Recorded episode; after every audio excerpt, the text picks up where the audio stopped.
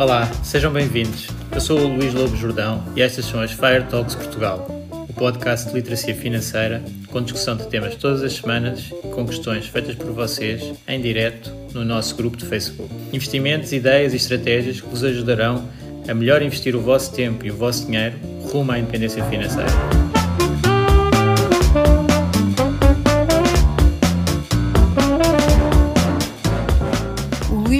Jordão trabalha nos mercados financeiros há mais de 20 anos. É um analista financeiro certificado pelo CFA Institute, criou o maior fundo português de ações e é atualmente responsável pelos produtos Stoic na SGF. Todas as opiniões expressas pelo Luís e eventuais convidados são exclusivamente suas e não refletem a opinião da SGF ou do CFA Institute. São ideias à data de gravação e estão sujeitas a alterações. Todos os investimentos envolvem riscos. Este podcast tem um intuito meramente informativo e não deve ser tomado como base para decisões de investimento.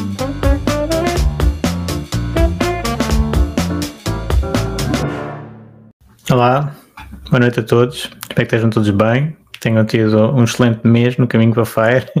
Eu agora tenho que, e que tenham começado bem o ano. O último podcast foi, foi ainda em 2023. Portanto, se puderem, ponham aí uma mensagem só para ver se está. Se eu estou a receber aqui as vossas mensagens no chat. E se estão a ouvir bem, está tudo, tudo ok. Um, estou a ver que já estão aqui algumas pessoas. Deve estar tudo bem. Então, estamos já no final de, do mês de janeiro, portanto, tudo muito atrasado aqui com o podcast. Um, já estou a ver aqui um Facebook user uh, a dizer que está tudo ok, portanto, ótimo, ainda bem. E estamos então no podcast número 100, o live podcast. Portanto, eu tenho feito muitos em live. Aliás, quem está desde o início deve-se lembrar como é que isto começou. Uh, isto não era suposto ser um podcast. Uh, mas eu, por acaso, com uns amigos, até nós gostávamos de ir correr e estávamos assim a discutir temas da atualidade e dizíamos que estávamos a fazer um podcast uh, desse género. E depois, passados uns anos, acabei por, por começar um, um, podcast assim também muito por acaso. Portanto, era no grupo Fire, uh, a falar sobre os temas, fazer lives, a falar sobre os temas que estavam a ser mais debatidos dentro do, do grupo e onde eu via que, que havia algumas dúvidas de, das pessoas uh, que não estão tão por dentro dos, dos, investimentos. E eu passei então a fazer eh, alguma exposição sobre, o, sobre os temas. Curiosamente foi o arranque, se vocês forem ver o episódio número 1, um, é, é de uma questão que, que a mim me, me faz alguma espécie que são um, as fraudes financeiras, não é? Ou, ou, as promessas exageradas de alguns supostos uh, influencers financeiros que, que, basicamente têm como, como objetivo uh, enriquecer eles e não, não ajudar a comunidade. E foi isso que despoltou o primeiro, o primeiro live, na altura era de peer-to-peer, -peer, uh, em que estava a ser promovida uma fraude uh, e que, que eu tentei alertar então os membros do grupo para não, não irem em conversas de, de retornos uh, mirabolantes sem sustentação, porque era fácil para alguém com mais experiência de mercados financeiros ver que, que era uma fraude. Um, e que, e que se calhar até mesmo o próprio a própria pessoa que estava a recomendar nem, nem percebia, às vezes também acontece. Um, isso fez com que então se verificasse que, um, que, estava a ser interessante para as pessoas. Algumas pessoas depois disseram que, que pegavam no, no, podcast, no, no live do Facebook, descarregavam e iam correr com ele, tipo podcast. Uh, e eu na altura também estava a fazer um programa com, com o Alexandre Azevedo, que até já veio aqui ao episódio, posso agora dizer que tive a fazer aqui uma tabela, ao episódio 75, o Alexandre Azevedo, que na, na nutrição fazia uh, assim alguns podcasts também vindos dos lives do, do Facebook, e foi esse modelo que eu acabei por, por adaptar aqui. E então vamos com, este é será o centésimo episódio, são, estamos a fazer uh, podcasts desde meados de 2020, portanto já temos algum track record de, de mercado, já passámos por uh, algumas situações super positivas e outras bastante negativas, portanto, digamos que, como é habitual, uh, temos tido altos e baixos no, nos mercados financeiros e há sempre conteúdo. Embora, como vocês sabem, quem está aqui provavelmente já ouviu alguns podcasts, a tentativa é que seja conteúdo mais de longo prazo e por isso eu até classificar os tópicos que o podcast já percorreu, a maior parte uh, dos tópicos acaba por ser de filosofia de investimento em geral. Portanto, a nossa postura face, face aos investimentos, face à poupança, uh, é sempre no, numa perspectiva de FIRE, portanto, de, de colocar o, o dinheiro a trabalhar para nós e podemos depois tomar as nossas opções com maior flexibilidade, ou seja, não fazermos depender as nossas opções de, ou as nossas decisões de critérios tão financeiros e podemos escolher uh, mais aberto, digamos assim. Então, este podcast também, lá está, 100 episódios, eu normalmente alongo um bocadinho, vocês também conhecem, portanto tem, tem bastantes horas de podcast, porque em média se calhar cada episódio terá cerca de uma hora, talvez um pouco menos que uma hora, uh, e portanto já daria muitos episódios daqueles podcasts que demoram 10, 20 ou 30 minutos. Ainda, ainda daria mais. Em termos de números, se calhar vocês têm alguma curiosidade, uh, eu posso dizer que também isto não é. Normalmente as pessoas são muito cautelosas com, com a apresentação de dados, uh, mas nós temos já quase 300 mil uh, audições do, dos episódios, portanto estamos em 295 mil temos o Spotify é, o, é a, plataforma mais utilizada e quase 8 mil followers. Um, e, e, a audiência também é interessante. Temos de, de imensos países. Pronto, o, Portugal domina claramente com 91% das pessoas, mas depois temos Suíça, Estados Unidos, Reino Unido, Espanha, Holanda, França, Alemanha, Bélgica, Luxemburgo, Angola, e por aí fora, até a países mais uh, estranhos, uh, como Rússia, Turquia, Canadá, Moçambique, Finlândia. Portanto, no fundo, acaba por haver pessoas de Arábia Saudita, uh, de todo o lado, é, é, muitos, muitos países diferentes que aparecem aqui. A plataforma mais ouvida é o Spotify. Isso deve ter a ver com também eu fazer isto pelo, pelo Spotify. Uh, depois é a Apple. Em termos de, das pessoas, a idade mais comum é 35 a 44 anos. Depois é 28 a 34. Depois é 45 a 59. E depois é 23 a 27. São principalmente homens, 70%. 70% de homens. Um, e quem é que quer adivinhar qual é que é o episódio mais ouvido? Agora, se calhar, vai demorar algum tempo a ter aqui feedback.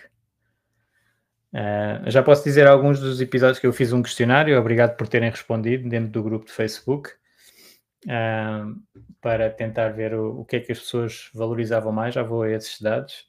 Uh, se conseguirem, entretanto, dizer qual é que acham que é o episódio mais ouvido, vamos ver se acerta. Entretanto, vou falar então do, dos episódios mais recomendados ou dos tópicos também. Portanto, vocês têm aqui dentro do podcast e agora o histórico do, do podcast está, está disponível para toda a gente.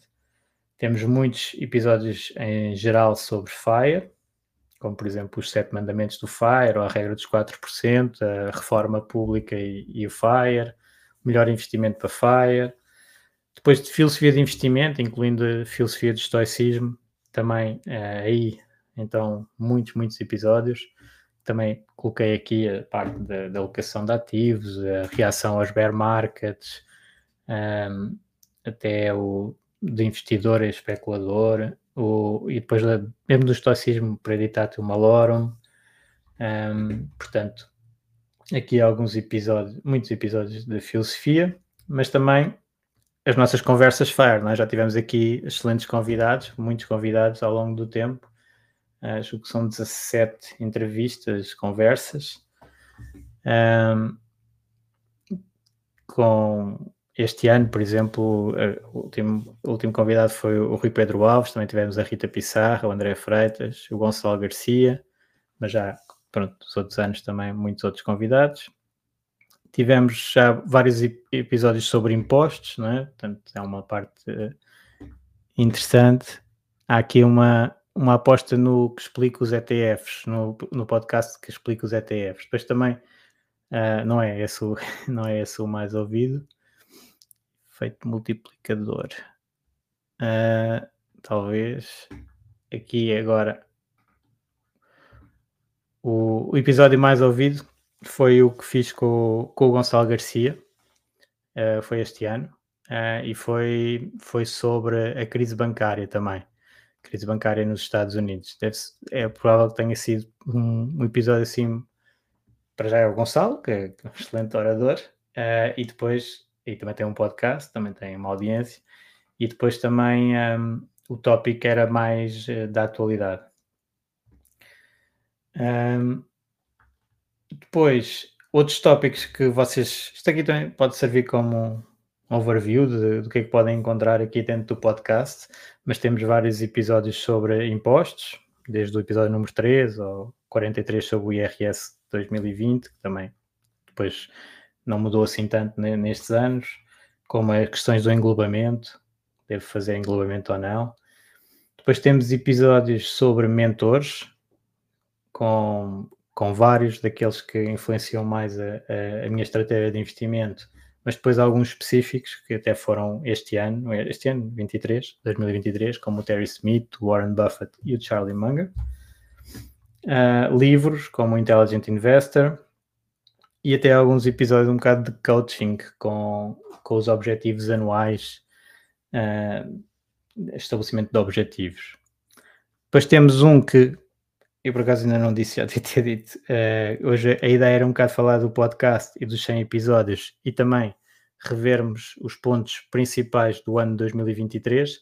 Desta vez não, não consegui coordenar com, com o Tiago Guedes para fazermos isto juntos, mas faço eu aqui muito rápido e depois, claro, o, os investidores do Stoic, uh, aproveito já para lançar que, que vamos ter a nossa reunião anual de investidores no dia 2 de março Portanto, será uh, um sábado desta vez para uh, ser mais fácil até para as pessoas que quiserem deslocar uh, e assistir ao vivo, assistirem aqui ao vivo em, em, Lisboa e fazerem as perguntas, portanto, que é o objetivo da, da reunião.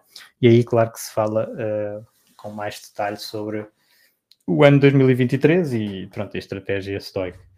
Um, mas pronto, os resumos do, dos anos, do, do, ano 2020, que é o episódio 28, 21, que é o 69, e de 22, que é o 88. Temos também alguns episódios para explicar a inflação e o que estava a acontecer, e até o pacote anti-inflação. Alguns episódios só de perguntas do, do, da audiência, que também gostava de fazer um bocadinho isso hoje, no, no final da sessão. E, e depois vários sobre comissões, sobre reguladores, serviços de investimento, etc. Também temos episódios sobre uh, para investimento para crianças, dois, o 25 e o 79, uh, eh, e de poupança e organização financeira. Portanto, aqui de, do Dia Mundial da Poupança, o fundo, constitui o Fundo de Emergências, débitos diretos, esse tipo de temáticas.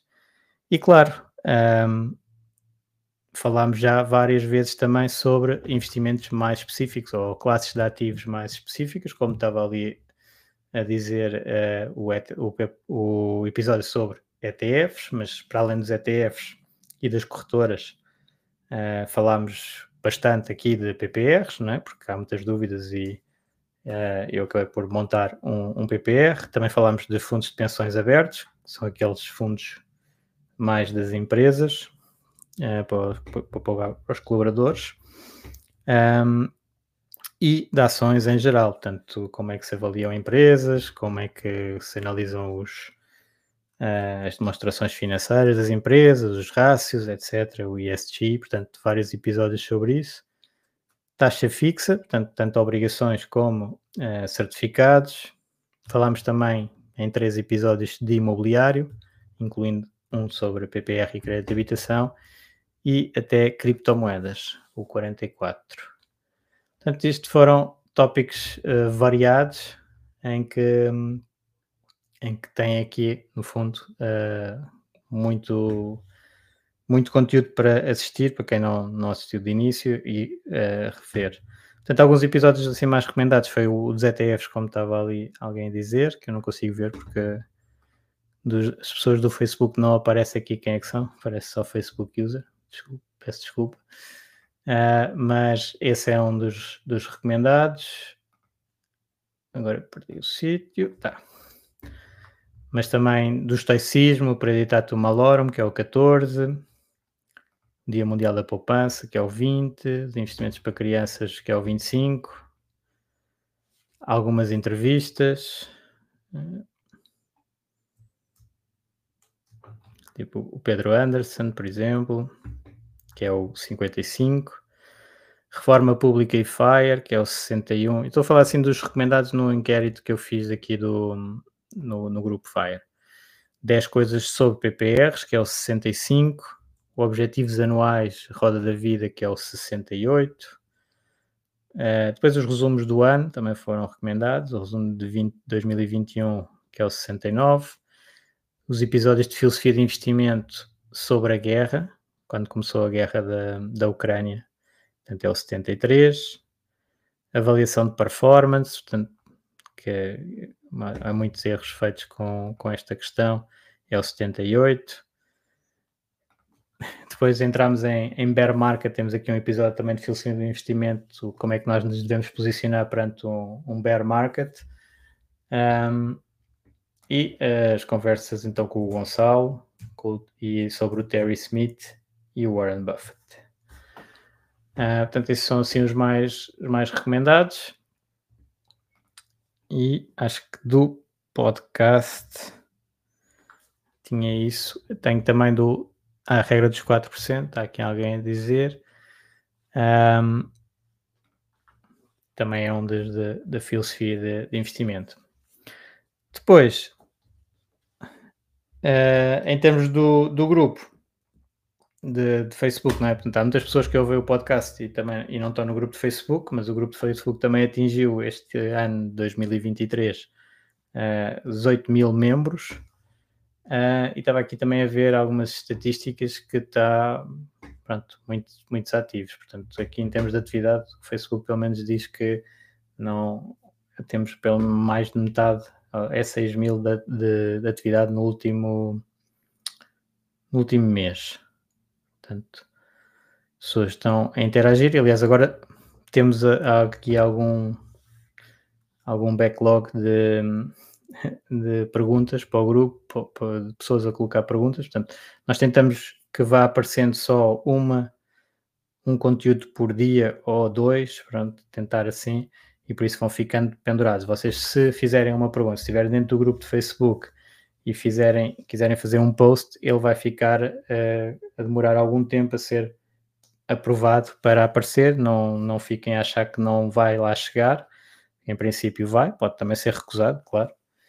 Uh, mas em princípio vai, demora algum tempo a aparecer, que é para não termos assim muitos muitos posts num dia e depois poucos no, noutros dias. É mais interessante ir tendo assim uh, alguns uh, a aparecer. E curiosamente, pronto, este, este podcast começou por falar dos tópicos do grupo e também não queria deixar de falar do último, da última semana, em que tivemos um post com muitos views e muitos comentários, que foi exatamente o objetivo deste grupo, que é, uh, quer dizer, neste caso não sei se, pelo que está dito, nem, nem será uma pessoa que terá beneficiado muito do conteúdo do, do grupo, mas espero que pelo menos tenha contribuído um pouco para o que anunciou, que é estar uh, muito próximo de atingir FIRE, neste caso com imobiliário.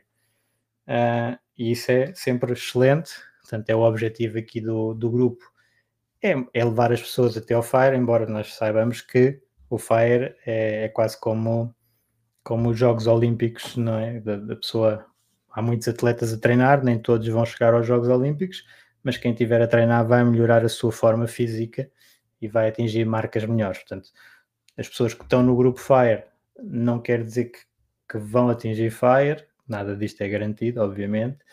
Agora vão, é quase, é quase garantido, ou é muito difícil estar num grupo destes, com esta comunidade, com estes tópicos, uh, e não melhorar a situação financeira, mas não melhorar a relação com o dinheiro e com os investimentos. E esse é o grande objetivo, porque isso depois uh, beneficia muito a vida de, das pessoas, em, em, regra.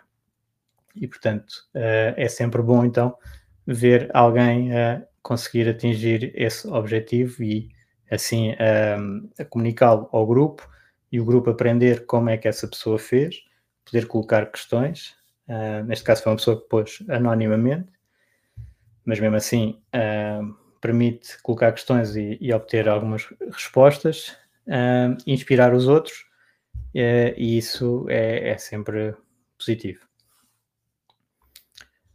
Então, vamos ao ano, ano de 2023. Aqui alguns números do ano de 2023 que já sabem que mais uma vez, o mundo não acabou. 2022 foi bastante negativo. Um, e claro, uh, nos mercados uh, os efeitos são um pouco ampliados, não é? As flutuações do, dos títulos acabam por ser muito superiores às flutuações de, lá, dos resultados das empresas uh, e é tudo muito dependente de expectativas. Já sabemos que Uh, o mercado tende a antecipar o que vai acontecer no futuro, portanto, não mede o que está agora a acontecer, está a pensar sempre uh, à frente, tentar antecipar, portanto, às vezes uh, acerta, às vezes falha, mas no fundo, quando nós vemos uma situação muito negativa económica, por exemplo, uh, muitas vezes já temos as bolsas a subir. Portanto, situação muito negativa e a bolsas a subir quer dizer o quê? Quer dizer que o mercado antecipou que vamos sair desta crise. Um, e às vezes é o contrário, não é? Portanto, ainda temos números muito fortes, uh, lucros uh, das empresas em níveis recorde, por exemplo, e o mercado a cair porque antecipa uma queda dos lucros para a frente. Portanto, nunca, nunca é, as pessoas às vezes, quando estão a começar a investir, espantam-se com estas situações, mas é assim que funciona. Portanto, o mercado tende a antecipar o que vem aí e, portanto, não está a, a ter a performance que muitas vezes seria lógica de acordo com o que está a aparecer nas notícias. Então, o ano 2023 acabou por iniciar um, com uma perspectiva negativa, portanto, a maior parte das pessoas estava receosa, dado o histórico que existe, de que a subida de taxas de juro iria uh, trazer alguma, alguns problemas económicos e uma recessão, uh, o que não se verificou. Portanto, o que, o que, que, os bancos centrais desta vez conseguiram fazer, até ao momento, é uma, uma um controle do, do, da inflação com subida de taxas de juro sem fazer a economia entrar em recessão. Portanto, tem sido algo extremamente positivo e o mercado refletiu isso. E refletiu isso como? Então, foi subindo de janeiro até mais ou menos julho, uh, subiu bastante forte. Depois, teve alguns momentos, já vou explicar aqui um bocado o que aconteceu. Depois de, de julho até outubro, uh, corrigiu um pouco e de novembro a dezembro subiu muito fortemente. E no total do ano, então, acabou com uma performance nos mercados acionistas de 20%, mais ou menos. um, e mesmo os mercados obrigacionistas, que tiveram bastante negativos no início, acabaram o ano positivos e alguns uh, com, com performances já mais altas. Uh, os ativos com mais risco foram os que tiveram melhores performances e por isso, por exemplo, no, nos mercados, assim, alguns ativos que eu costumo seguir, por exemplo, o Bitcoin é dos ativos com, com mais risco que existe, um, tanto criptomoedas, acabou com uma subida de 154%, foi a performance mais alta, quer dizer, dentro do que nós seguimos, como temos algumas ações uh, individuais dentro do, do portfólio do Stoic, um, houve ações que subiram mais que isto, como a Meta, 178, e, e, depois a Adobe e outras tecnológicas também muito fortes. Foi um ano em que a subida das Magnificent Seven foi extremamente uh, foi mais notada, portanto, alguns grandes colossos mundiais subiram uh, muito fortemente e o índice tecnológico, portanto, esses colossos são da tecnologia, o índice tecnológico Nasdaq, por exemplo, subiu 49%.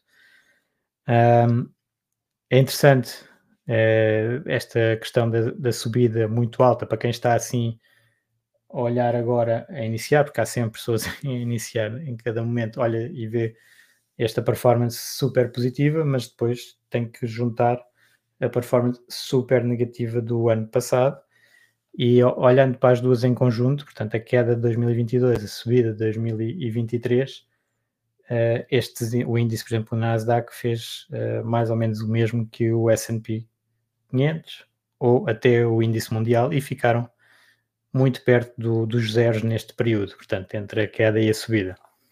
Uh, isso mostra que depois de uma queda forte é preciso uma performance muito mais alta para recuperar o mesmo ponto.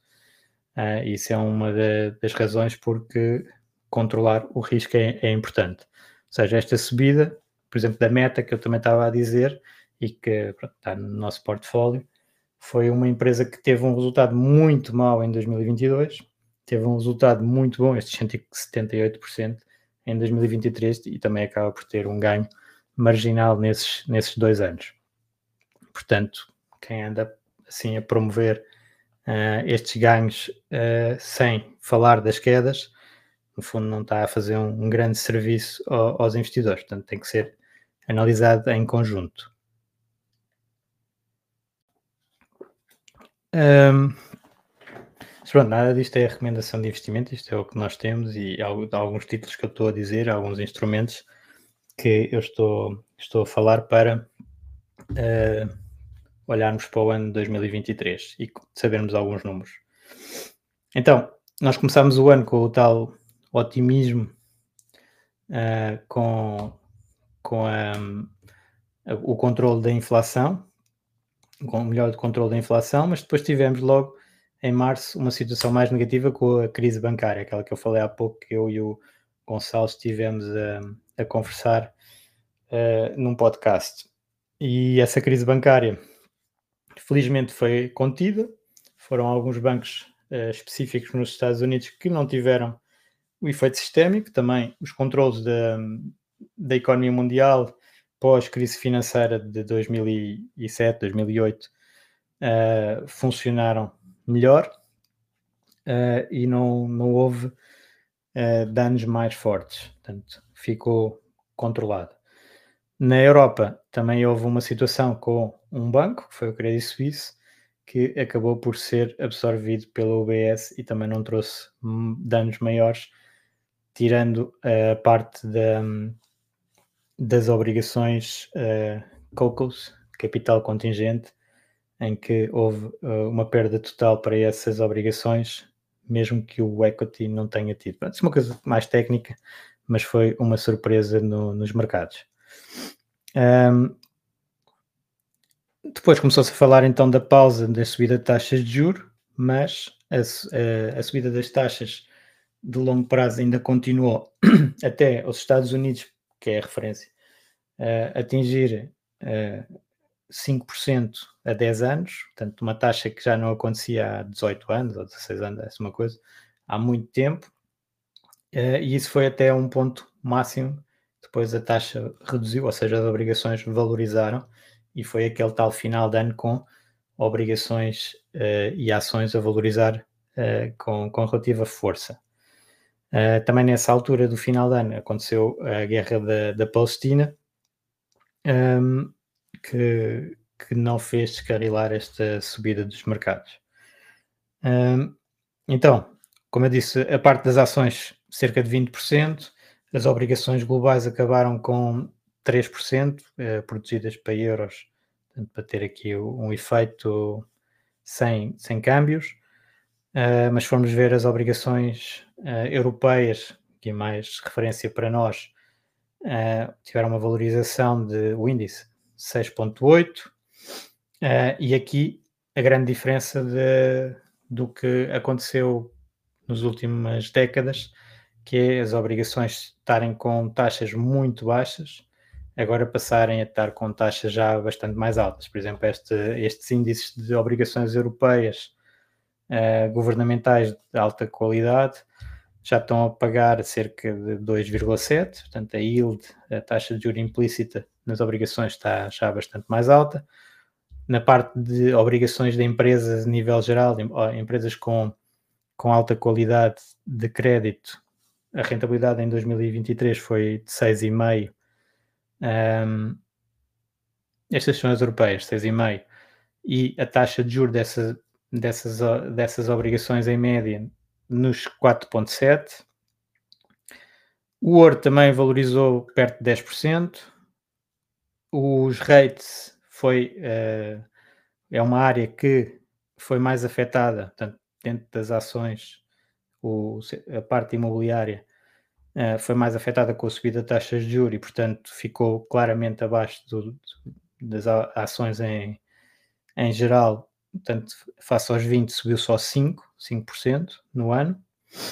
Um, e obrigações de pior qualidade, ou seja, que high yield, uh, os chamados junk bonds, um, globais, tiveram uma performance perto de 10%. Portanto, é uma, umas obrigações que estão mais perto das ações e tiveram esta performance. Neste momento, essas obrigações têm taxas, estão a pagar taxas de cerca de 6,5%.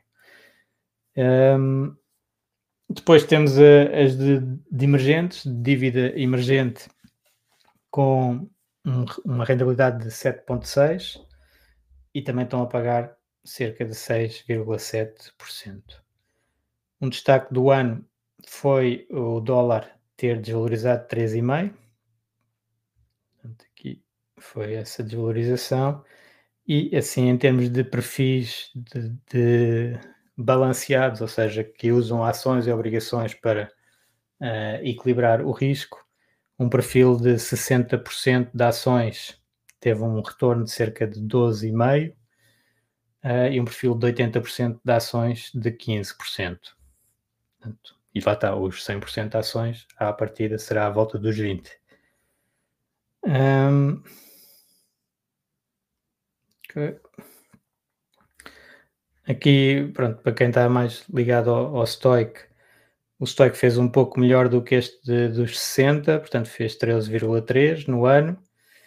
Uh, e a parte da componente de ações fez uh, também melhor do que as ações mundiais, fez 23% contra os tais 20%. Uh, pronto, em termos de taxas, aquela, por exemplo, dos americanos, muito importante, taxa de longo prazo, de, dos 10 anos já está mais perto dos 4 do que dos 5, e entretanto, efetivamente, o Banco Central parou as subidas de taxas. E o que se espera para 2024 é que, existindo um controle, mantendo-se o controle da inflação e ela continuar a tender para, o, para os níveis que os bancos centrais pretendem, portanto, de ligeira, uma inflação ligeira para manter a economia a funcionar devidamente sem termos de descontrole e sem termos de deflação, que também é. Portanto, normalmente o que não se quer é ter inflação muito alta, porque isso prejudica a atividade económica e é um imposto super agressivo para quem tem menos, porque a inflação afeta mais quem tem menos, que, porque a maior parte de, dos rendimentos são para consumo e o consumo está uh, mais alto. Uh, e deflação também é uma situação em que cria muitos problemas à economia porque os agentes, né, os consumidores, se sabem que os preços vão cair para a frente, tendem a não gastar hoje, à espera que os preços uh, uh, venham a cair na, para a frente, né, de comprar mais barato, e então isso também para a atividade económica. Então, o que está mais ou menos estabelecido entre os bancos centrais é este objetivo de 2, 3% de, de inflação, para termos alguma progressão monetária sem, sem descontrole. Alguma dúvida aqui que queiram colocar? Do ano 2023?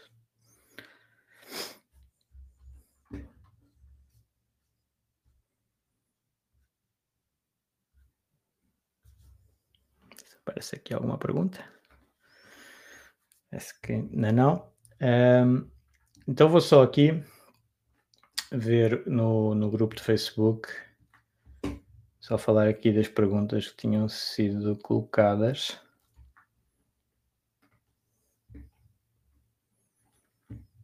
Um, pronto, houve aqui uma pessoa, já agora aproveito isto, uh, que foi a Kátia, que perguntou uh, para algumas empresas um sell, um hold ou um buy, portanto, vender, manter ou comprar.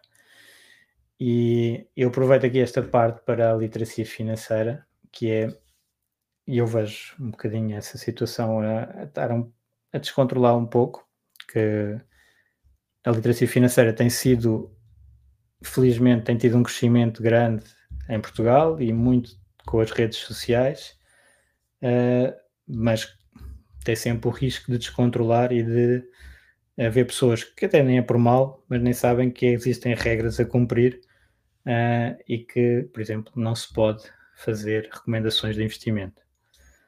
Uh, há algumas pessoas que fazem um bocado de maneira um bocado estranha, mas acabam por dar estas recomendações de buy, hold e sell, e isso é ilegal.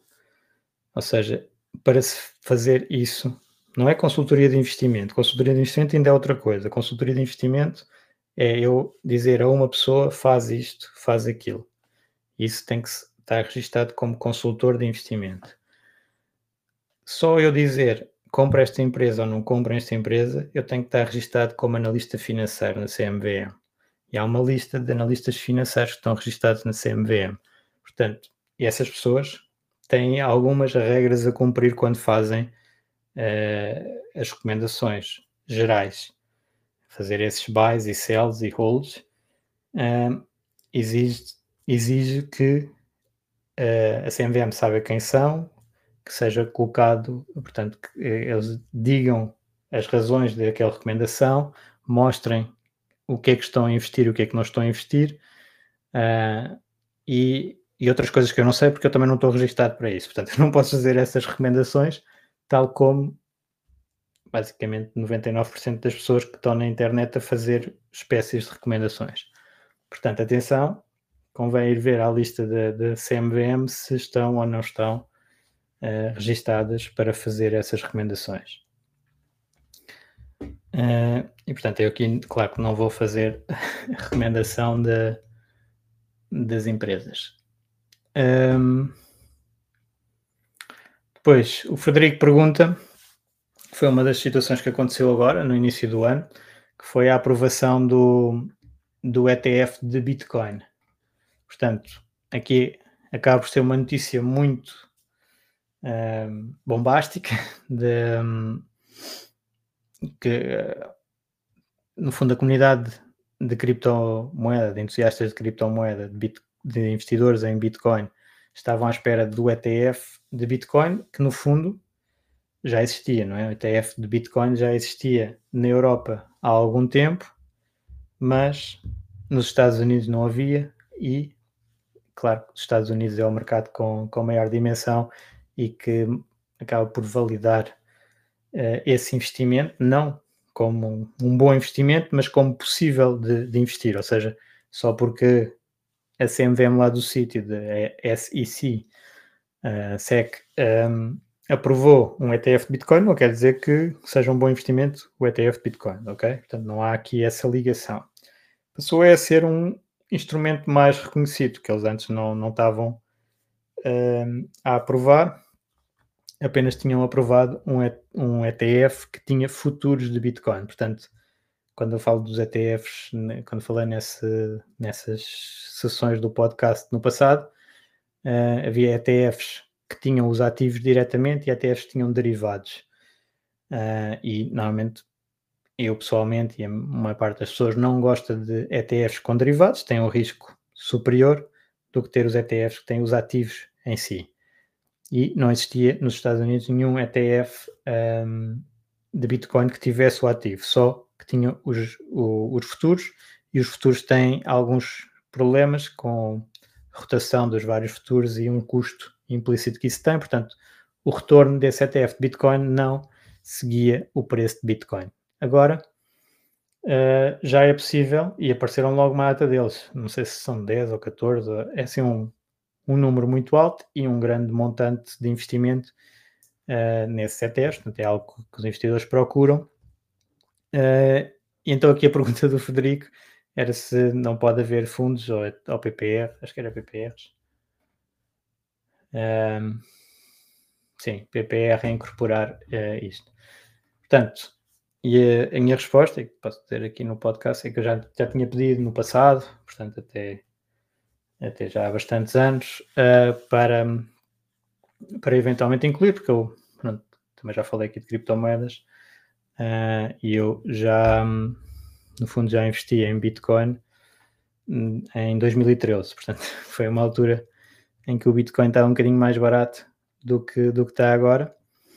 Uh, e, eu gostei do conceito, da parte de como é que aquilo funcionava, a parte tecnológica. Não vamos entrar agora aqui muito no, no Bitcoin. Depois afastei um bocado do mercado quando ficou demasiado especuladores e demasiadas outras moedas que não basicamente não tinham outra função que não enriquecer quem estava a fazer as moedas e as pessoas que estavam a investir também não estavam a investir porque muitas vezes porque gostavam da estratégia ou, ou da disrupção que, que podia ter, eh, portanto, como, como, eu no início e outros, com o blockchain e com a descentralização e o não controle por parte de nenhuma entidade, a validação da rede, mas sim só porque queriam ganhar dinheiro com, com aquilo. Uh, e portanto também me afastei um bocado, um, mas continuo a achar que faz sentido numa perspectiva de portfólio, ter uma parte pequena do, de um portfólio nesse tipo de ativos. Uh, não sou daquelas pessoas que aqui acabo por discordar de alguns dos meus mentores, também convém, né? também não concordamos com tudo, uh, como, como Warren Buffett ou Charlie Munger, que não veem qualquer valor em Bitcoin. Também não sou daqueles uh, fundamentalistas de valor em que tudo o que se investe tem que ter um valor intrínseco, ou seja, gerar um rendimento para ser eh, interessante de investir. Portanto, eu vejo perfeitamente como possível investir em arte, por exemplo, ou em ouro. Um, e o Bitcoin também, também acaba por fazer sentido. Portanto, uh, ao ser possível, provavelmente um, também passarei a ter alguma proporção uh, nos PPLs e fundos de pensões. Se não for possível, não. Uh, vamos ver o que é que dá. Olá, malta. Estou só agora aqui a entrar porque este episódio ficou bastante longo, o live da, do episódio 100 do podcast, e por isso vamos parar agora aqui este, este episódio. E na próxima semana sairá a segunda parte, onde eu respondo principalmente a perguntas que me foram colocadas durante a live. Então, desejo a todos uma excelente semana no caminho para Fire e uh, aguardem então o próximo episódio obrigado por ouvirem este. Já sabem, no grupo Fire Talks Portugal podem colocar mais questões sobre, sobre o episódio. Obrigado a todos, um abraço.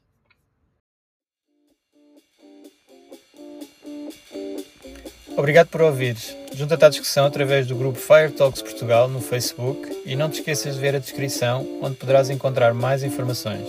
Até a próxima!